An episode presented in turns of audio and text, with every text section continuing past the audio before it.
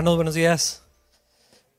Si quieren ir en sus Biblias, vamos a continuar nuestro estudio en el libro de los Hechos. Vamos a estar comenzando hoy el capítulo 4. Lo vamos a ver en dos partes. Hoy vamos a ver la, primera mitad y el siguiente domingo la otra. Si lo quieren ir buscando, Hechos capítulo 4. Vamos a continuar la historia que dejamos del, primer capítulo, perdón, del capítulo anterior, donde este hombre fue sanado, este hombre lisiado.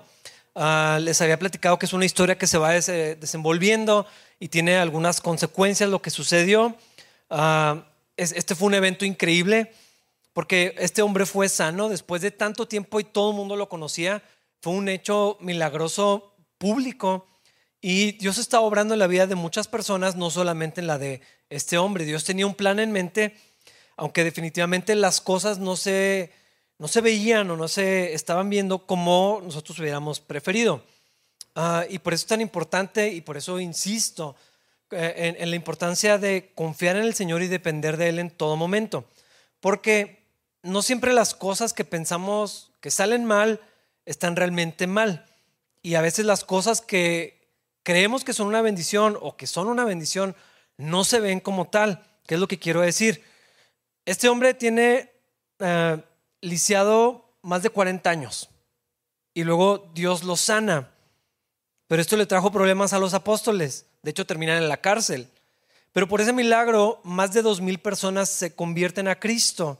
Pero la iglesia comenzó a ser perseguida. Pero eso causó que el evangelio de Cristo se extendiera. Entonces, cada pase dice, sí, no, eh, qué emoción, está mal, algo está pasando. No sabemos exactamente lo que, lo que Dios está haciendo. Y lo que podría parecernos que está mal, realmente es el plan de Dios. Esta fue una lección que los apóstoles aprendieron rápido. Su, su vida dependía continuamente de confiar todos los días y en todo momento en el Señor. Y a pesar de que muchas, eh, en muchas ocasiones las circunstancias eran contrarias, de hecho todo el libro de los hechos de eso se trata, y la mayoría de las veces no sabían lo que Dios estaba haciendo, pero ellos confiaron en el Señor, aunque no siempre era fácil. Eh, de hecho, continuamente se enfrentaron con el dilema que siempre, bueno, había peligros de muerte, de cárcel, persecución, muy real, hubo mucha gente que fue asesinada, gente que fue expulsada de sus casas, de sus ciudades, despojadas de sus posesiones, pero había este dilema constante que siempre ha acosado a los humanos, que es el temor del hombre. Ah, no me había dado cuenta qué tanto habla la Biblia sobre este tema, pero es muchísimo, más de lo que en mi cabeza eh, me había, eh, lo, había considerado. La idea de, debemos temer a Dios y no a los hombres ah, es algo de lo que vamos a platicar ahorita un poquito más adelante, porque vamos a ver a Pedro y a Juan siendo amenazados, intimidados por los líderes judíos, y todo por este milagro de sanidad de un hombre lisiado. Versículos 1 y 2. Dice, Mientras Pedro y Juan le hablaban a la gente, se vieron enfrentados por los sacerdotes, el capitán de la guardia del templo y algunos de los saduceos. Estos líderes estaban sumamente molestos porque Pedro y Juan enseñaban a la gente que hay resurrección de los muertos por medio de Jesús. Después de que Pedro y Juan eh, sanaron a este hombre lisiado, empezaban a predicar a Cristo. Y está Pedro hablando, lleno del Espíritu Santo, este gran discurso, confrontando a los judíos con su pecado, invitándolos a confiar en Cristo y a recibir los tiempos de, refrigerio. Eso fue lo que vimos la semana pasada. Y en lo que están predicando el Evangelio del Reino fueron interrumpidos. Eh, ahora, no era cualquier grupo, eran sacerdotes, el capitán de la guardia del templo y algunos de los saduceos. Es decir, pura gente poderosa y peligrosa para los discípulos. Eh, si tomamos en cuenta que no hacía mucho tiempo antes los, Cristo había sido crucificado. Entonces eh, había un riesgo muy real para, para los apóstoles. Y entonces llega este grupo y con este grupo llegan problemas. Y el eh, la razón principal es que están predicando de la resurrección. Les quiero dar un poco de, de contexto. Entre los judíos había sectas o, o, grupos muy fuertes. Los fariseos son los que más conocemos, los saduceos y los esenios. Cada uno de estos grupos era, un grupo o un movimiento político, social y religioso. También era una escuela de pensamiento. O sea, era, algo serio. Los saduceos, uno de estos grupos, eran miembros de, eh, la sociedad, eh, afiliaban con los saduceos para controlar al pueblo. Para ser más claros, ellos fueron los responsables del encarcelamiento y de la crucifixión de Cristo y de la persecución de los primeros cristianos. Ah, y ellos no creían en la resurrección de los muertos, de la persona misma de Cristo y de su ministerio. Entonces lo que está pasando es algo bastante serio. Versículo 3. Los arrestaron y como ya era de noche, los metieron en la cárcel hasta la mañana siguiente. Esto fue un movimiento de poder, de intimidación, por supuesto. No hicieron preguntas, llegan, interrumpen la reunión, los arrestan, los meten a la cárcel. Esto era abuso también. Eh, pero, o sea, es bastante claro que esto es injusto. No hubo averiguaciones, no preguntaron nada, no se analizó a ver lo que estaba sucediendo realmente, si se había cometido algún crimen. Eh, y yo no sé, a, mí me gusta imaginar, esto no viene en la Biblia, pero ¿qué estarían pensando los apóstoles? Y lo pregunto, no es por el hecho de, meter cosas al, texto, sino pensando en cómo respondemos nosotros cuando las cosas salen mal o cuando algo sucede. La, primera reacción, nuestras emociones o lo que pensamos es, si fuéramos ellos, bueno Dios, pensábamos que estábamos haciendo tu voluntad. Porque estamos en la cárcel si estamos predicando a Cristo. Se suponía que nos ibas a respaldar. Si Jesús nos dio esta instrucción, ¿por qué estamos en la prisión? Como, como que brota esa idea de cuestionar, o es una tentación que tenemos en, en la carne de cuestionar lo que Dios está haciendo, porque pensamos que debería haber cierto resultado. Dios es que no es justo si estamos haciendo lo que tú nos dijiste. Tú dijiste que enseñáramos. ¿Por qué nos están metiendo en la prisión? O sea, si es esta tu voluntad o no era tu voluntad, ¿por qué nos castigas? ¿Por qué permites que pase esto? No estoy diciendo que eso pensaron los apóstoles, estoy diciendo que eso pensaría yo.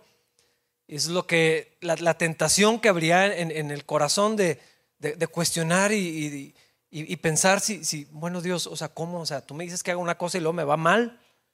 Eh, y esto lo he escuchado muchísimas veces, muchas veces. Cuando alguien dice, es que apenas me empecé a acercar a Dios, apenas quise regresar a la iglesia, quería empezar a caminar con Dios y todo me empezó a salir mal. E, e, ese es lo primero que, cuestionamos. ¿Por qué Dios? Ahora que te empiezo a buscar, ¿por qué me empiezan a pasar cosas malas? ¿Por qué hay como oposición? ¿Por qué tengo problemas? Justo cuando me había hecho el compromiso de, con, Dios y, quería ponerme las pilas y, entonces pasan estas cosas.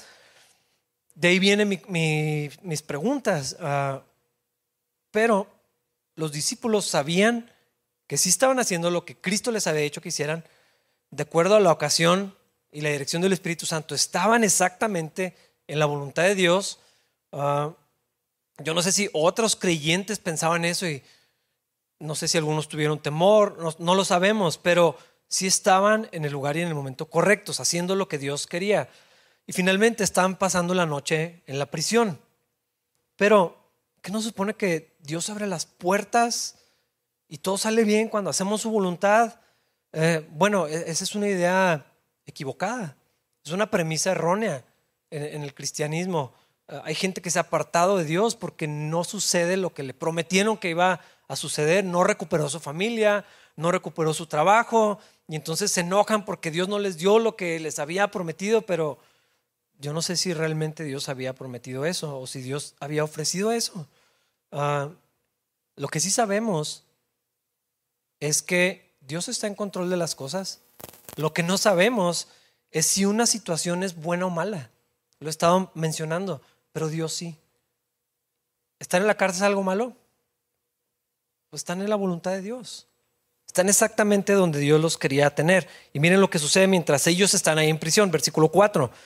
Pero muchos de los que habían oído el mensaje lo creyeron. Así que el número de hombres creyentes ascendió a un total aproximado de cinco mil. En lo que parece ser una situación totalmente desafortunada, pues están en la cárcel. Ah, es una situación injusta que estén en la cárcel. Están haciendo la voluntad de Dios y están en la cárcel. Pero más de dos mil hombres, sin contar a las mujeres y a los jóvenes o niños, no lo sabemos. Más de dos mil vinieron a Cristo en esta situación. Cuando hubo ese milagro de la, de la gran pesca, la pesca milagrosa, donde el Señor llama a, Pedro, le dice que lo iba a hacer pescador de hombres. Yo estoy seguro que Pedro no se imaginaba esto. La primera vez que predica, más de tres mil personas vienen a Cristo. Segunda vez que predica, más de dos mil personas vienen a Cristo. Pero él está en la cárcel. Eh, eh, es muy extraño como, como parecen cosas contrarias. Parecen cosas que no deberían de suceder de esta manera, pero Dios sabe exactamente lo que está haciendo. Y mientras ellos están en la cárcel, en un lugar terrible, cientos de familias están celebrando en su casa que vinieron a Cristo. están eh, celebrando que, ellos conocieron al Salvador, que Dios los había perdonado. es, como un contraste muy extraño, pero es exactamente lo que Dios quería hacer. En el cielo hay fiesta. Si por un pecador que se arrepiente, ahora más de dos mil en, un solo, en una sola ocasión, o sea, es, una enorme cosa lo que está sucediendo. Y Pedro y Juan están en la cárcel. Hermanos, es que tú y yo no tenemos idea lo que Dios está haciendo, ni lo que Dios quiere hacer, ni la manera en que Dios está obrando. Y, a veces decimos, es que parece que Dios no está haciendo nada. ¿Tú qué sabes? No sabemos lo que Dios está haciendo. Pero sí sabemos que Dios quiere cambiar las vidas, Dios quiere tocar los corazones. Y sabes que la gente está lista para venir a Cristo. Solo tenemos que estar listos, tenemos que estar dispuestos caminar con Dios y, de pronto vamos a ver hacia atrás y, y mira lo que sucede, porque Pedro y Juan no saben esto. Ellos están en la cárcel. Todavía no saben lo que Dios está haciendo. Versículos 5 al 9. Al día siguiente, el concilio integrado por todos los gobernantes, ancianos y maestros de la ley religiosa se reunió en Jerusalén. El sumo sacerdote Anás estaba presente junto con Caifás, Juan, Alejandro y otros parientes del sumo sacerdote. Hicieron entrar a los dos discípulos y les preguntaron, ¿con qué poder o en qué nombre, en nombre de quién han hecho esto? Entonces Pedro, lleno del Espíritu Santo, les dijo, gobernantes y ancianos de nuestro pueblo, nos interrogan hoy por haber hecho una buena obra un lisiado. ¿Quieren saber cómo fue sanado? Pasaron la noche en la cárcel, no era momento para lidiar con eso, al día siguiente los traen, los empiezan a interrogar. Ahora, el, grupo que está interrogando a los apóstoles es todavía más intimidante que el, de, el que los fue a arrestar. Están todos los líderes allí. Eh, eh, esto es un juicio serio, e, es algo también muy intimidante y es otro movimiento de, poder para silenciar esto. Y estaba pensando qué diferencia ver ahora a Pedro, lleno del Espíritu Santo en comparación al Pedro de antes. Ah, o sea, allí en la fogata, en el patio de uno de ellos mismos, del sumo sacerdote, están allá con Jesús y alguien le dice, eh, tú estabas con Jesús también, ¿no? eras uno de los discípulos, hasta hablas como ellos. Y Pedro empieza a, maldecir y empieza a decir mentiras y yo no lo conozco. Y ahora, e, eso venía por temor, pero ahora lo vemos lleno de valor, predicando a Cristo, desafiando a un grupo tan poderoso. Esto nos demuestra que esta valentía no viene de la culpa de haber traicionado al Señor. No puede ser tan fuerte. No viene de ahora sí echarle ganas porque Dios me dio otra oportunidad. Eh, o sea, Pedro ya fue a la cárcel, ya está en problemas. La diferencia es el Espíritu Santo en él. Y ese mismo Espíritu en nosotros. Pedro ahora está completamente entregado a Cristo, dispuesto a lo que sea por Jesús. Ya lo había intentado, ya le había ofrecido, ya le había prometido a Cristo seguirlo hasta la muerte.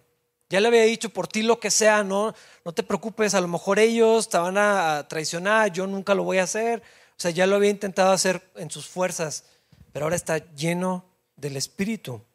Esa capacidad no viene de sí mismo. No puedo decirles, hermanos, sean más valientes como Pedro.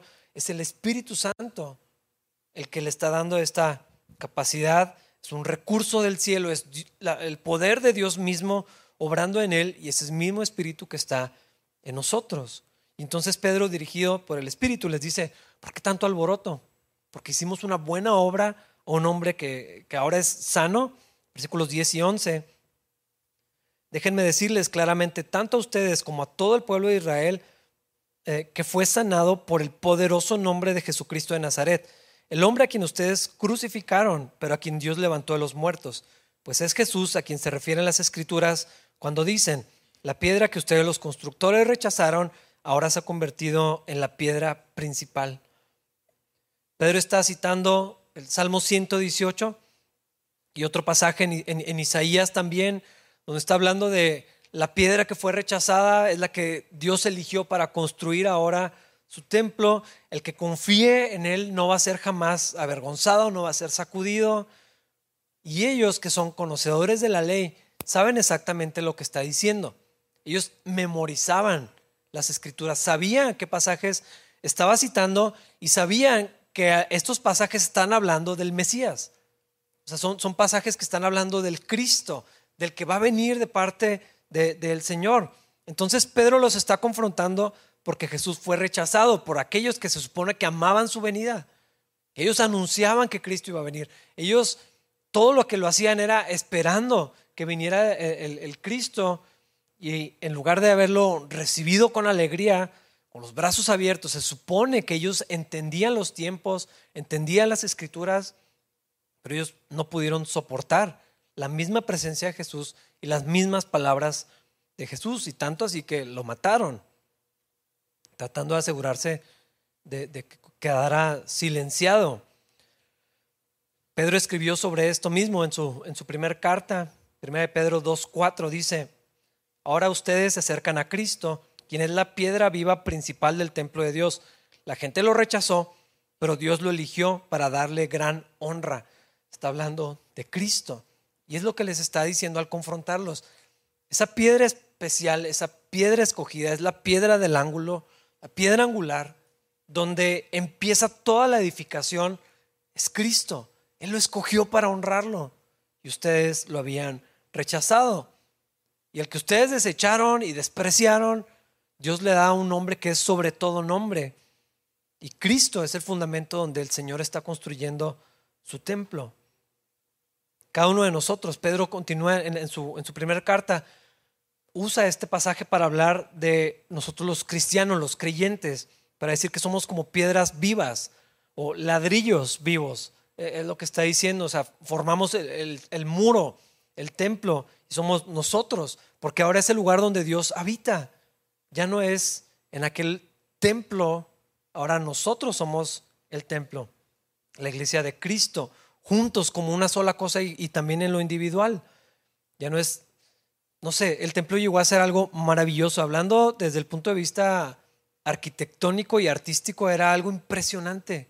El templo era una, eh, era una, pieza ah, que destacaba desde donde estuviera y de cualquier ángulo que lo quisieras ver, era algo impresionante todavía más, porque la presencia de Dios estaba allí.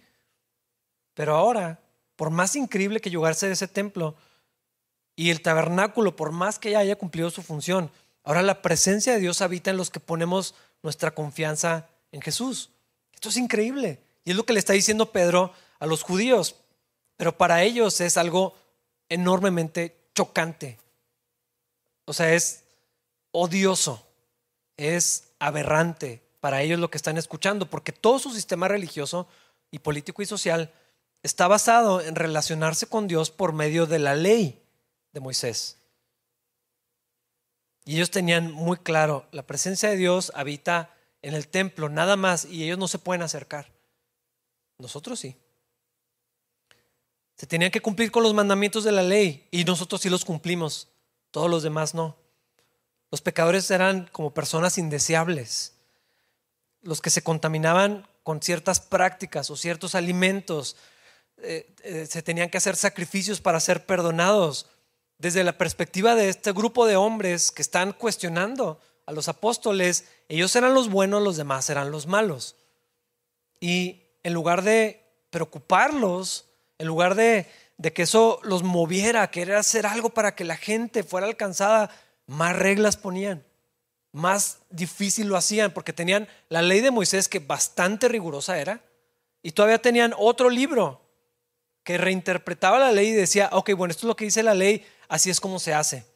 Y entonces tenían más reglas, o sea, reglas sobre reglas, hacían más difícil. Y, el Señor les dice, es que ponen carga sobre la gente que ni siquiera ustedes pueden cumplir. Cosas imposibles de hacer, nadie puede hacer tanto. Pero ellos decían, nosotros sí lo cumplimos. Nosotros sí estamos cerca de Dios, nosotros sí somos dignos y estos son pecadores. Cuando vieron a Jesús comiendo con cierto tipo de personas, Era algo que hasta come con ellos. Esa era la expresión que usan, o sea, come con ellos, se junta con los pecadores, se siente en la misma mesa, parten el pan, toca lo mismo que ellos tocan. E, eso era lo que sentían por los que ellos consideraban pecadores. En lugar de tener misericordia, en lugar de, de ser movidos a llevarlos a una comunión con Dios, ponían más reglas que hacía, desde su punto de vista, más difícil y más lejano el poder conocer a Dios. Y eso los hacía sentir mejores personas, los hacía sentirse más orgullosos de quienes eran. Ellos si se consideraban dignos de servir a Dios, dignos de conocer a Dios, eran como especiales entre los especiales.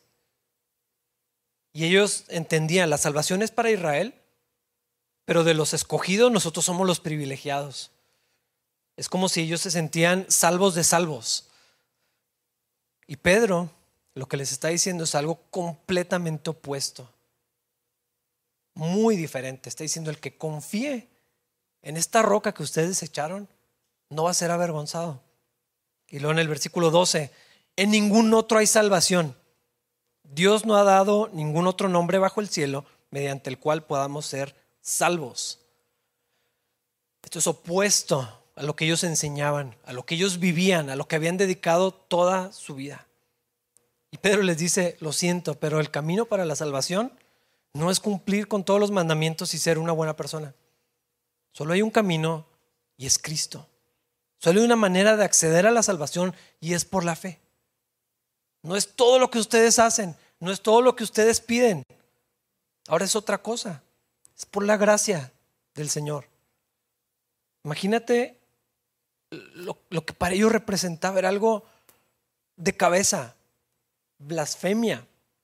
Ah, y un concepto tan sencillo se puede volver tan escandaloso.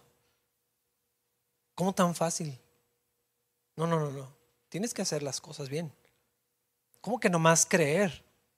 O sea, bueno, tienes que creer, pero tienes que obedecer.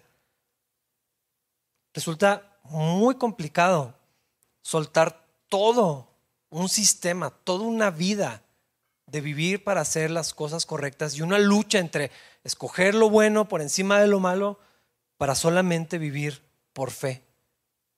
Para algunos es imposible, porque es tan sencillo, porque eso significa que tengo que soltar todo lo que me valida y todo mi esfuerzo y toda mi reputación y todo mi trabajo y todas las cosas que hice o no hice para dejar solamente el crédito a la obra de Cristo.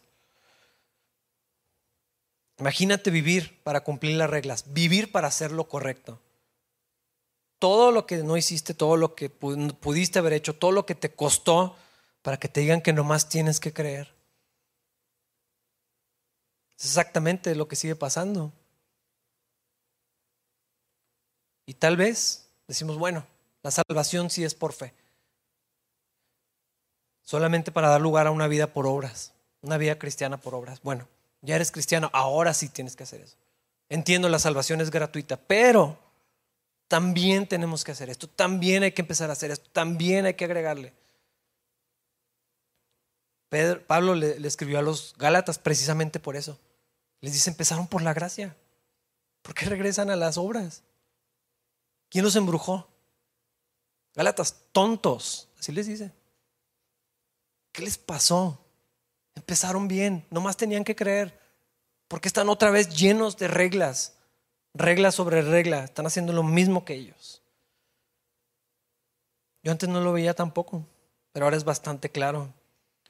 Se nos ha enseñado por años que la vida cristiana es una vida de hacer cosas para agradar a Dios. Pero no es así. No se puede.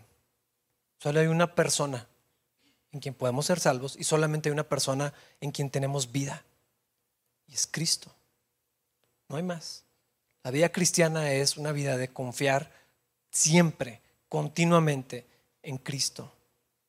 Es su justicia, es su obra, un trabajo terminado de una vez y para siempre.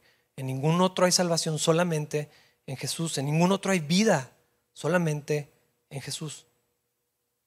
Y esto los volvía locos cuando lo escuchaban. Versículo 13. Los miembros del concilio quedaron asombrados cuando vieron el valor de Pedro y de Juan, porque veían que eran hombres comunes, sin ninguna preparación especial en las escrituras. También los identificaron como hombres que habían estado con Jesús. Esa intimidación que habían intentado contraer a todos los meros meros, todos los líderes, todo el gabinete, todos los poderosos, todos los que podían tomar una decisión que terminaría con sus vidas o no, no funcionó. Y ahí están Pedro y Juan. En otra versión me encanta como dice, hombres sin letras y del vulgo. Eran hombres muy sencillos. Eran pescadores, no sabían muchas cosas más. Sabían lo suyo, su oficio, pero no tenían estudios como ellos. Ellos sí que estaban estudiados, desde niños habían sido instruidos. Y los ven y dicen, ¿cómo? O sea, pues estos ni a la escuela fueron. Le reconocían y los impresionaba porque habían estado con Cristo. Era obvio. Ese era el resultado. Tenían algo especial. No habían accedido a la sabiduría en una preparación académica. Habían estado con la sabiduría encarnada. No habían estudiado la verdad, la conocieron en persona. Por tres años estuvieron caminando con Cristo. Toda la sabiduría que habla Proverbios y dice, conócenla y es una invitación y habla como el carácter y como una persona, está hablando de Cristo. Y él dijo, yo soy la verdad. Entonces, estudiar era totalmente secundario y eso los asombraba, y, o sea, los conocían, pero si son pescadores, ¿por qué nos asustan? ¿Por qué responden así? Era obvio que habían estado con Jesús y sabes que alguien que tiene una relación real con Dios no puede esconderlo y tampoco se puede fingir. La gente lo nota. No es lo que haces, es lo que eres. Y a Pedro y a Juan los veían y sabían, ellos habían estado con Jesús, algo les pasó. Es que ellos habían encontrado la fuente de sabiduría, la fuente del conocimiento, la fuente de vida. Era Cristo. Lo vieron todos los días. Dicen proverbios que la palabra de Dios hace sabio al sencillo. Si eso es cuando leemos, si eso es lo que encontramos aquí, imagínate caminar con Él. Por eso eran sabios. No sé si has leído las cartas de Pedro, no parece un hombre sin estudio, sin preparación, o así como lo veían. Es un hombre que sabe lo que cree, porque estuvo con Cristo. Esto era evidente en los apóstoles. Versículos 14 y 15. Sin embargo, dado que podían eh, ver allí de pie entre ellos al hombre que había sido sanado, no hubo nada que el concilio pudiera decir. Así que les ordenaron a Pedro y a Juan que salieran de la sala del concilio y consultaron entre ellos. ¿Qué iban a hacer cuando ahí está parado el que no podía caminar? Eh, me encanta eso de él. O sea, no se fue. No fue sano y dijo, gracias a Dios, ahí nos vemos. Ahí está metido en los problemas porque yo pienso que cuando todo salió mal, él, había creído verdaderamente en Jesús. No lo dice explícitamente, pero ¿por qué no se fue? No lo sé, pero ahí está, ahí está parado, entonces la evidencia viva. Y, entonces sacan a los apóstoles y a ver, pues, ¿qué hacemos? No ¿qué, ¿Qué les vamos a decir si aquí está este hombre? Y todo el mundo sabe, si todo el mundo vio. Versículos 16 al 18. ¿Qué debemos hacer con estos hombres? Se preguntaron unos a otros. No podemos negar que han hecho una señal milagrosa y todos en Jerusalén ya lo saben. Así que para evitar que sigan divulgando su propaganda aún más, tenemos que advertirles que no vuelvan a hablar con nadie en el nombre de Jesús.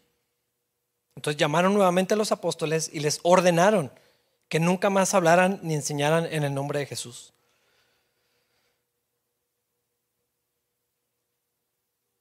Romanos 13 dice que debemos obedecer al gobierno y someternos. Sí dice eso, la palabra de Dios. Pero aquí está pasando otra cosa. Eh, yo he visto que el recurso, o sea, cuando hay evidencia de la verdad de Dios, cuando no puedes discutir con eso, lo que sigue es tratar de silenciarlo. Ah, yo así veo las cosas en el mundo moderno. No hay lógica que supere el consejo de Dios y no hay argumentos que puedan destruir el razonamiento de Dios. Lo que Dios creó es lo correcto, el orden que Dios estableció es el correcto, es bueno, funciona. Lo que Dios dice funciona. o sea, de verdad, el orden que Dios estableció para todas las cosas sí funciona. o sea, Él sabe mejor lo que necesitamos y cómo deben de ser las cosas. Y cuando no hay una lógica real o palabras que funcionan en contra de lo que Dios dice y lo que Dios hace, lo que sigue es intentar silenciar, como lo que está pasando aquí. Ah, o sea, no, no, vamos a profundizar en esto, nomás vean un rato cualquier red social, la que usen. En cuanto hay un argumento bíblico, en cuanto la palabra de Dios se presenta, en cuanto lo que Dios dice se pone al frente, o sea, es una intolerancia y un, es algo muy extraño, es como una aberración, es algo que choca, es, es, pues lo dice Juan en, el Evangelio. Eh, amaron más las tinieblas que la luz, porque la luz expone sus obras malas. Entonces se resiste y, y se busca silenciar. Todo se tolera menos lo que Dios dice.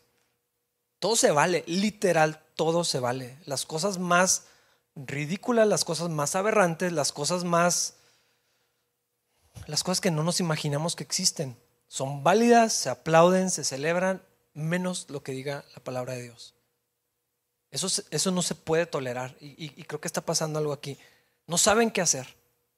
No pueden discutir contra lo que Dios ha hecho. Mejor que se callen. Mejor que no digan nada. Pero saben que no se puede callar la voz de Dios. Versículos 19 y 20. Pedro y Juan respondieron, ¿acaso piensan que Dios quiere que los obedezcamos a ustedes en lugar de a Él? Nosotros no podemos dejar de hablar acerca de todo lo que hemos visto y oído. Juzguen si es necesario obedecerlos a ustedes antes que a Dios. No se puede. Ellos estaban completamente entregados a Cristo y dicen, nos piden algo que no podemos hacer. No nos podemos callar. Si quieren que paguemos impuestos, pagamos impuestos. Si quieren que salgamos y hagamos, lo vamos a hacer. Pero callarnos, sorry, pero no. No vamos a obedecerlos a ustedes antes que al Señor. Y esto que pasó es admirable, pero quiero, quiero que pensemos más en esto. Yo no sé cómo reaccionaríamos ante una amenaza. Jamás en mi vida, gracias a Dios, he tenido un arma en mi cabeza. No sé cómo sería eso. Hay gente dispuesta a morir por Cristo, pero no hay tanta gente dispuesta a vivir por Cristo. Y es que hay algo que mencioné al principio que atenta en contra de nuestro caminar con Dios y es el temor del hombre. La Biblia habla muchísimo acerca de temer a Dios y no tener temor del hombre. Jesús fue explícito con esto. Eh, Mateo 10, versículo 28 dice, no teman a los que quieren matarles el cuerpo, no pueden tocar el alma. Teman solo a Dios quien puede destruir tanto el alma como el cuerpo en el infierno. Vamos a ser más claros con esto. Lo más probable es que ninguno de los que estamos aquí, o un porcentaje muy pequeño de los que estamos aquí, tenga, eh, sea amenazado por su fe. Estamos en un país donde eso no sucede mucho. Allá en Chiapas hay algunos lugares, es cierto, algunos pastores son silenciados por ah, los narcos, pero de manera general eso no sucede en México. es, poco lo que hay de persecución. En Chihuahua casi no hay. De hecho, en la, sierra los misioneros por lo general son bien vistos por el narcotráfico, les tienen respeto por los, los líderes de los carteles y todo esto. De manera general, un ciudadano promedio como nosotros no vamos a ser amenazados de muerte por nuestra fe en Jesucristo, al menos no ahorita. Vamos a dar por hecho circunstancias normales como las que estamos. No hay gente que nos quiera matar por nuestra fe. Pero el problema fundamental es universal. Muchas veces modificamos nuestro comportamiento en función a lo que opinan los demás. Ese es el temor del hombre. A eso, me estoy refiriendo. No solamente a los que me pueden matar, sino por causa de las personas cambio lo que hago. Eso yo creo que tiene mucho más sentido para nosotros. Ah, y siendo más específicos, hacemos esos cambios, estamos hablando alrededor de nuestra fe, porque nos da pena decir lo que creemos, lo que Dios dice claramente en la Biblia, ah, o no queremos vivir con las consecuencias sociales de hacer lo que Dios nos dice que hagamos, o decir lo que Dios nos dice que digamos. Tú puedes buscar en, YouTube entrevistas a pastores con una plataforma ridículamente grande en los Estados Unidos preguntas específicas que les hacen en programas en, televisión nacional y cómo inmediatamente se hacen para atrás. No tienen el valor para responder lo que les están preguntando. Tal pecado, tal, situación es, es pecado. ¿Qué dice tu Biblia? ¿Qué dice tu Dios? Bueno, no sé. Eh, no soy yo quien para juzgar, no conozco las historias. Responde la pregunta. Pero el temor del hombre es real. Y cuando tememos al hombre, hermanos, estamos entrando en un lugar muy peligroso, porque ya no estamos confiando en el Señor. Es una trampa para nuestras almas, así dice Proverbios 29, 25. Temer a la gente es una trampa peligrosa, pero confiar en el Señor significa seguridad. ¿Por qué nos interesa tanto lo que otros piensen de nosotros? ¿Por qué buscamos la aprobación de otros y no la de Dios? ¿Por qué queremos agradar a la gente? que piensen bien de nosotros, que no nos rechacen. ¿Por qué, valoramos tanto eso? Ese hermanos, ese es el temor del hombre. De eso es lo que estoy hablando. Y una vez y otra vez encontramos en la Biblia muchísimos ejemplos donde temer al hombre puso en problemas a personas. Pecaron contra Dios, cometieron errores catastróficos con consecuencias graves para sí mismo y para los suyos por tener temor del hombre. Un ejemplo, tenemos a Saúl, el ungido por Dios, o sea, Dios lo, escogió para ser el primer rey de, su pueblo. Y Moisés le dio instrucciones muy específicas. Vas a ir, vas a matar a todo, no dejas nada con vida, nos vemos así, nos vemos en un rato para el sacrificio. Y luego Moisés no llega, y luego cuando llega, que a él le parecía tarde, llegue, ¿qué pasó? Todo bien, excelente. Hiciste lo que te pedí, todo. ¿Y por qué escuchó vacas?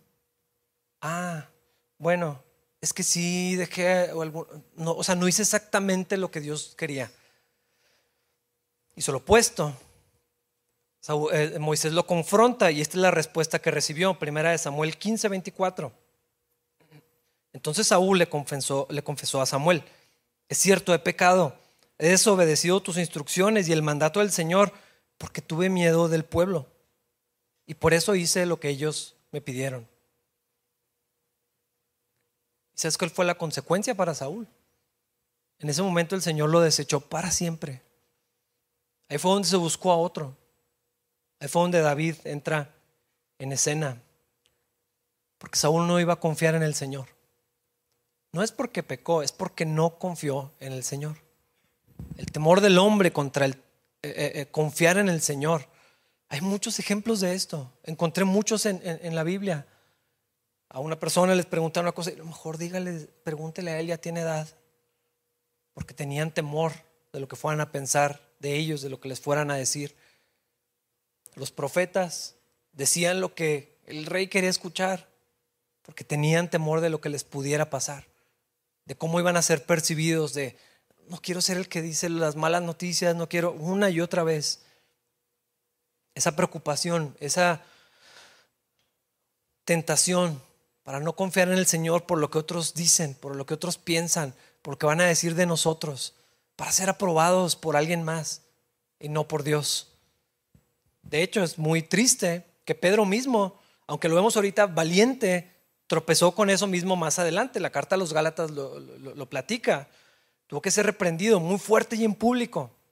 Pablo lo confronta delante de todos porque Pedro, en su convicción, comía con los gentiles y está bien, estamos en la gracia. Y luego cuando llegan los que están judaizando, ya no comía con ellos porque tenía temor de lo que fueran a decir de él.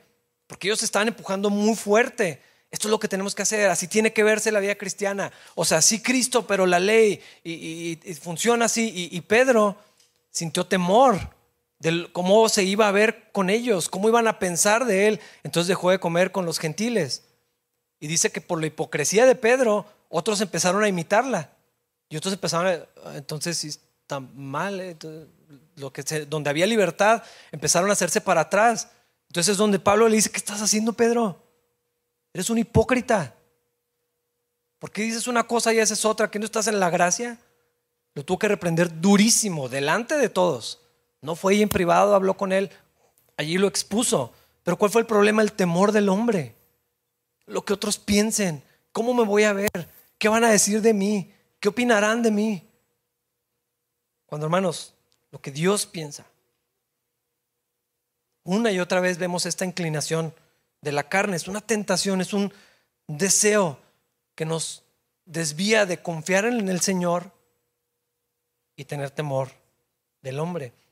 Y entonces cambiamos nuestro comportamiento y lo justificamos y tenemos buenas razones para hacerlo. Hacemos cosas para ser aprobados por personas, para agradar a otros o por el temor de lo que puedan decir de nosotros. Porque ni siquiera es de lo que puedan hacernos. O sea, no estamos en peligro de muerte. La mayoría de nosotros, Dios quiera que siga así, no sé qué va a pasar, pero eh, lo peor que nos pueden hacer es excluirnos, rechazarnos, decir algo. No mucho más que eso. Sin embargo, esta tentación es tan grande que una y otra vez cedemos al temor del hombre en lugar de confiar en el Señor. Pero otra vez, ¿por qué nos importa tanto lo que otros digan? Y no lo que Dios dice.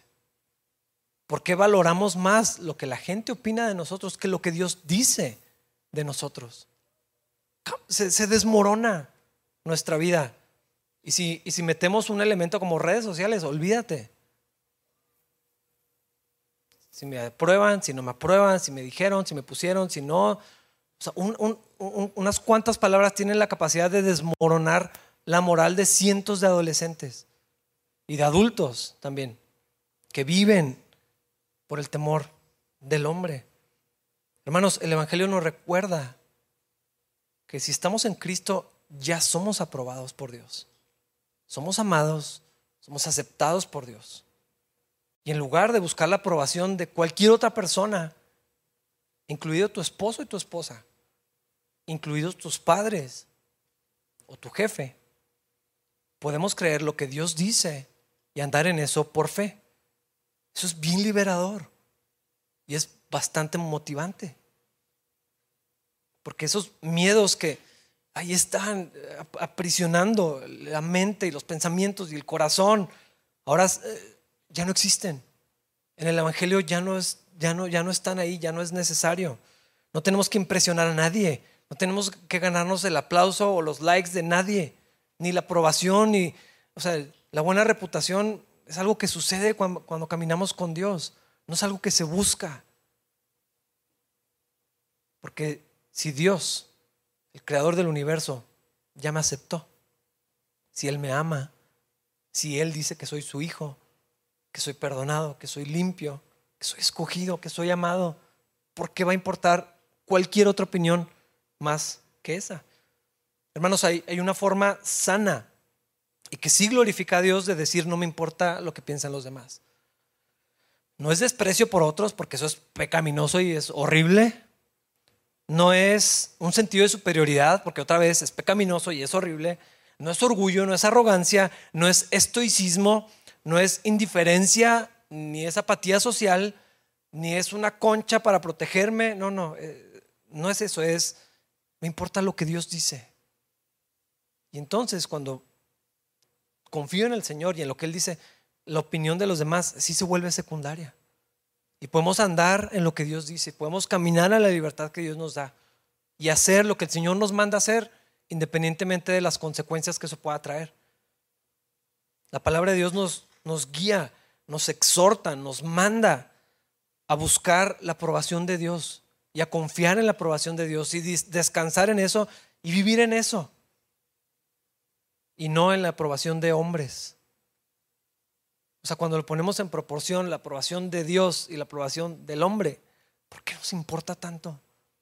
¿Por qué buscamos tanto lo que otros digan o piensen o puedan decir de, de nosotros?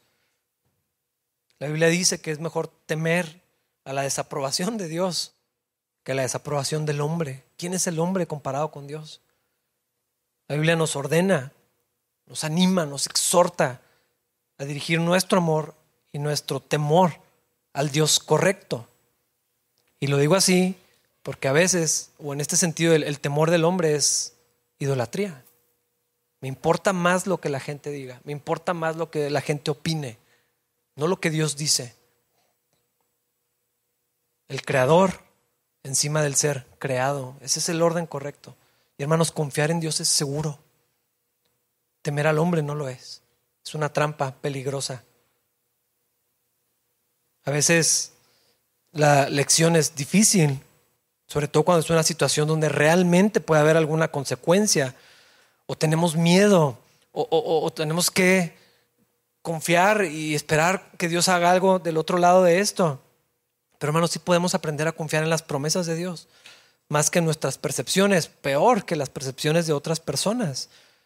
Y si podemos llegar a ese lugar donde podemos decir con confianza, Jehová está conmigo, no temeré lo que me pueda hacer el hombre. Así dice el Salmo. El Señor está conmigo, no temeré lo que me pueda hacer el hombre. ¿Qué me pueden hacer? Cuando lo escribió David lo iban a matar. Y dice, ¿qué me pueden hacer?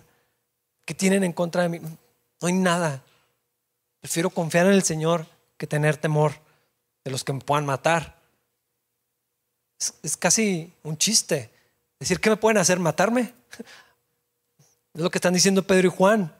¿Qué nos van a hacer? ¿Torturarnos? ¿Meternos a la cárcel? Pedro no lo sabía, pero hubiera sido muy gracioso que Pedro dijera, ¿qué van a hacer? ¿Me van a crucificar? Fue lo que hicieron. No le importaba.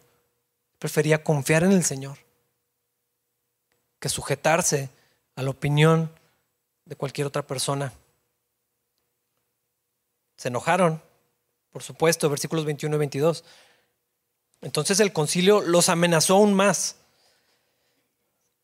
Pero finalmente los dejaron ir porque no sabían cómo castigarlos sin desatar un disturbio. Pues todos alababan a Dios, obviamente, por esta señal milagrosa, la sanidad de un hombre que había estado lisiado por más de 40 años. Qué gracioso que los amenazaron más. Y eran amenazas reales. O sea, ya lo habían hecho, lo hicieron todavía más, pero hermanos, eso no iba a detener a los apóstoles. Eh, y no lo hizo. Ellos siguieron predicando a Cristo, siguieron anunciando las verdades del, del reino de los cielos, siguieron caminando con Dios, siguieron confiando en el Señor. Tuvieron sus tropiezos, ya lo mencioné eso que pasó con Pedro más adelante, pero fuera de eso vemos un, caminar sólido con Dios, confiando siempre en el Señor. Hermanos, yo estoy seguro, tal vez ninguno de nosotros, es lo más probable, tal vez ninguno de nosotros nos vamos a ver en una situación donde nos hagan decidir Cristo o tu vida con un arma. No lo creo. Dudo que estemos en una situación donde nos pidan algo como esto. Tal vez podríamos llegar al punto donde nos digan, si, sigues hablando de Cristo pierdes tu trabajo, a lo mejor. No sé si alguien aquí, un maestro, tal vez. Pero hermanos, es mejor confiar en el Señor que tener temor del hombre. Vamos a ponernos de pie para orar. Señor, gracias por la palabra que nos has dado el día de hoy. Gracias por tu espíritu obrando nuestras vidas. Gracias por el ejemplo que vemos en los apóstoles, Señor. Enséñanos a confiar en ti todos los días, en lo que tú dices, en quién tú eres. Señor, yo te pido que tu Espíritu nos muestre si el temor del hombre está causando problemas en nuestra comunión contigo. Si está estorbando, Señor, porque nos importa más lo que opine otra persona, alguien que amamos, alguien que respetamos, el grupo con el que queremos identificarnos, lo que sea, antes que tú mismo, Señor.